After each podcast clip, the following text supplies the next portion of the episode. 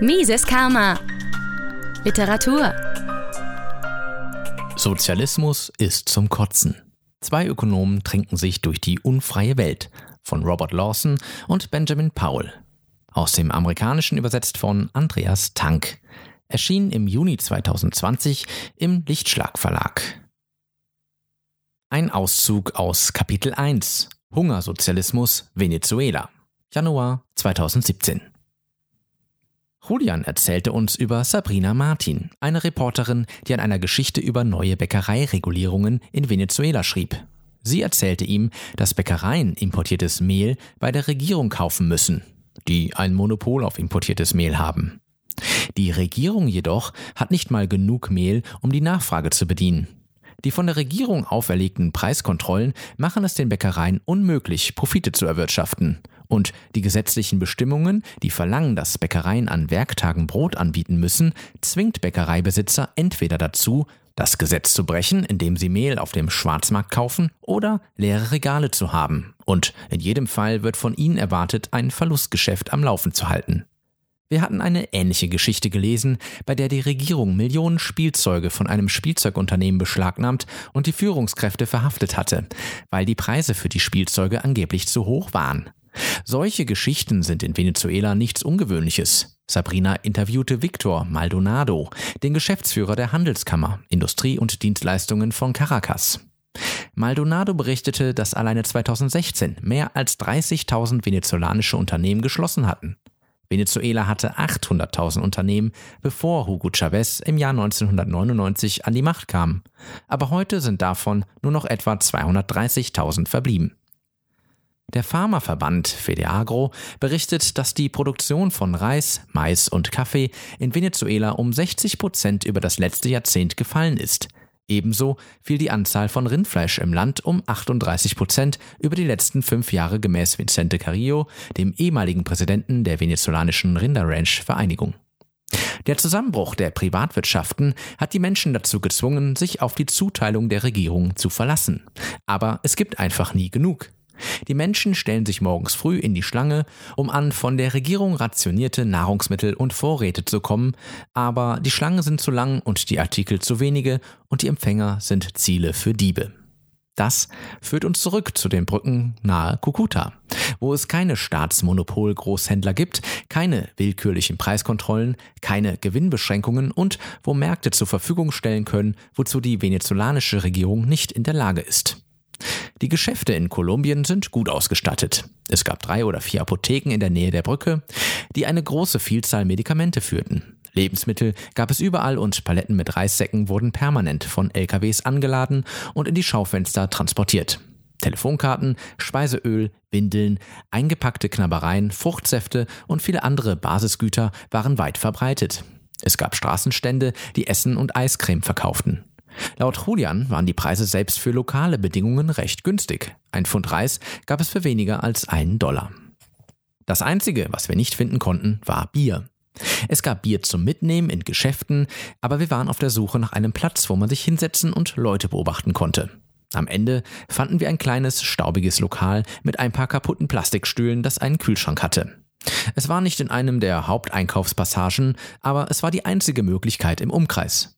Wir nahmen uns ein paar Pachias, die jeweils ca. 33 Cent kosteten. Das Bier war nicht nur günstig, sondern wir konnten uns im Vergleich zu den Venezolanern glücklich schätzen, weil Bier dort inzwischen sowas wie ein Luxusartikel geworden war. In Venezuela gab es sechs Monate früher überhaupt kein Bier. Ja, Sie haben richtig gehört, Ihnen ist das Bier ausgegangen.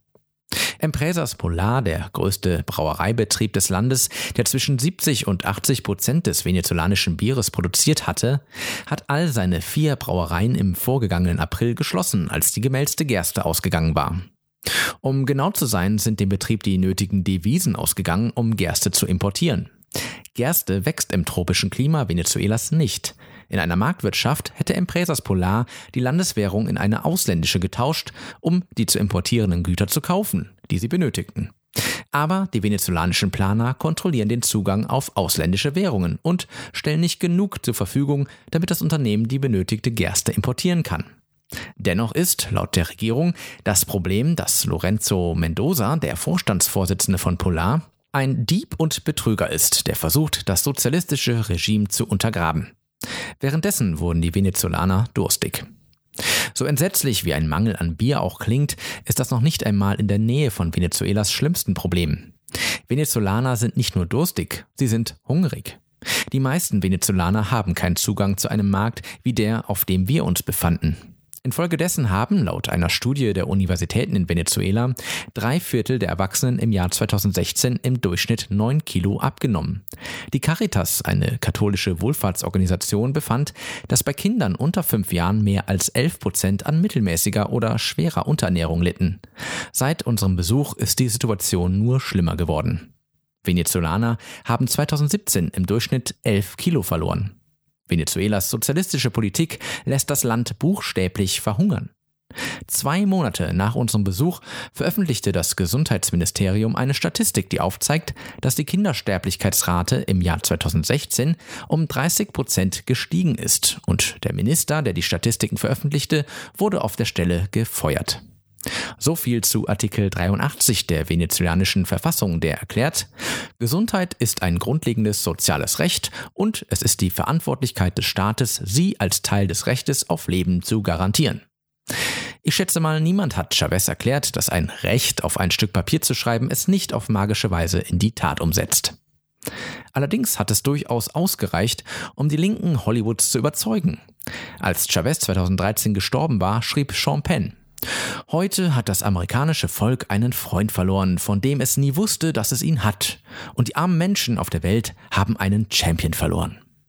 Ähnlich schrieb Oliver Stone, der Oberidiot unter den nützlichen Idioten, der die Farce einer Dokumentation über Chavez, mi amigo Hugo, die sogar die Foreign Policy erbärmlich fand. Ich beklage einen großen Helden für die Mehrheit seines Volkes und denjenigen, die sich auf der Suche nach ihrem Platz durch das Leben schlagen. Der stets unausstehliche Michael Moore tweetete, Hugo Chavez erklärte, dass das Öl dem Volk gehört. Er nutzte das Geld aus dem Öl, um 75 Prozent der extremen Armut zu beseitigen, stellte freie Gesundheitsversorgung und Bildung für alle zur Verfügung. Das machte ihn gefährlich.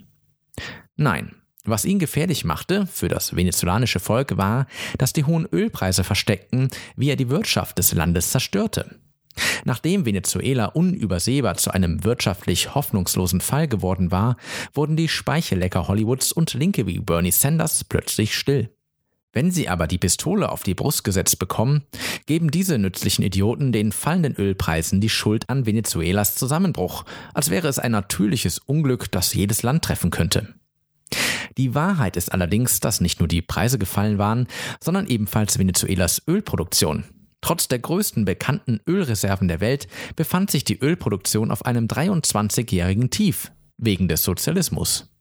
Die verstaatlichten Ölgesellschaften hatten ihre Ölpipelines und Raffinerien nicht instand gehalten, weil sie keine gewinnorientierten Motive dazu hatten. Kevin Greer, ein Kollege aus den Wirtschaftswissenschaften von mir, von der Texas Tech, hat eine geniale empirische Studie mit herausgegeben, die die Leistung der venezolanischen Volkswirtschaft während des Ölbooms mit der ähnlicher, aber nicht sozialistischer Volkswirtschaften anderer Länder verglich. Raten Sie mal. Die venezolanische Wirtschaft war gewachsen, aber deutlich weniger als andere Länder. Tatsächlich, meint Kevin, wären die venezolanischen Einkommen 20 bis 30 Prozent höher, wenn sie keine sozialistische Politik verfolgt hätten. Die hohen Ölpreise versteckten die Tatsache, dass Venezuela hinter seinen Nachbarn wirtschaftlich zurückfiel und nur Schritt hielten, wenn es um die Messung von Armut und Kindersterblichkeit ging. Als die Ölpreise fielen, fiel auch die Maske.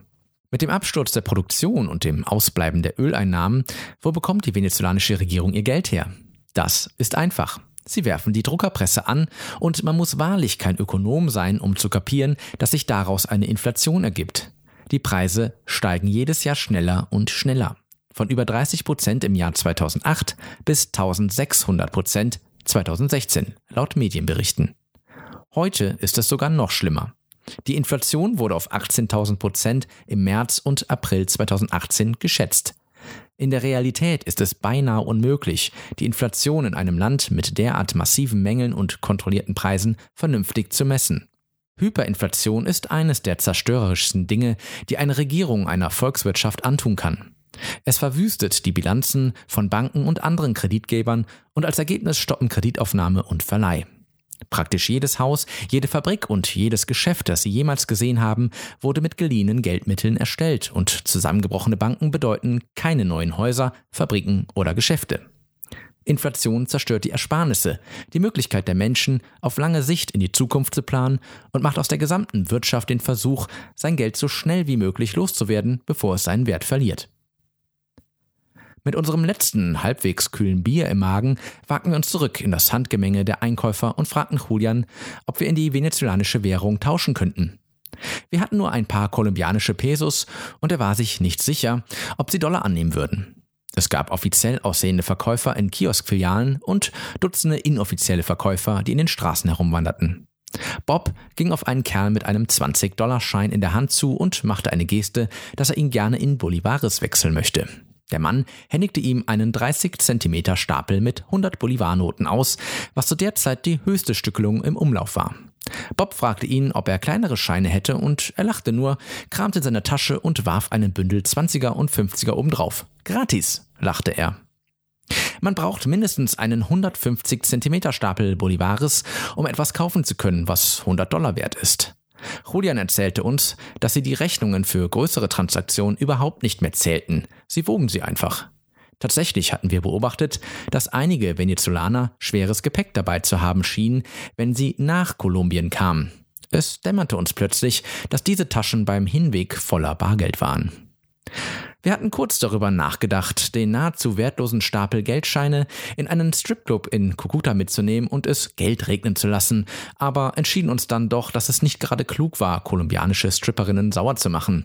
Am Ende entschlossen wir uns, unseren kleinen Anteil im Kampf gegen die venezolanische Inflation zu leisten, indem wir einen Teil des Geldes aus dem Umlauf entzogen und den Stapel an Geldscheinen als Souvenir mit nach Hause nahmen.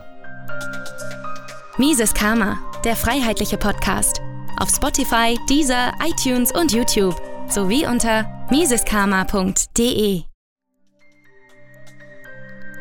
Liebe Podcasthörer, wenn Ihnen diese Ausgabe gefallen hat, helfen Sie doch dabei, Mises Karma noch bekannter zu machen. Teilen Sie diese Episode in sozialen Netzwerken. Erzählen Sie Ihren Freunden und Bekannten davon. Hinterlassen Sie einen Daumen nach oben auf YouTube oder schreiben Sie eine Bewertung auf iTunes. Jede noch so kleine Interaktion hilft dabei, den Podcast zu verbreiten. Anregungen und Kritik können Sie über das Kontaktformular auf miseskarma.de einreichen. Vielen Dank!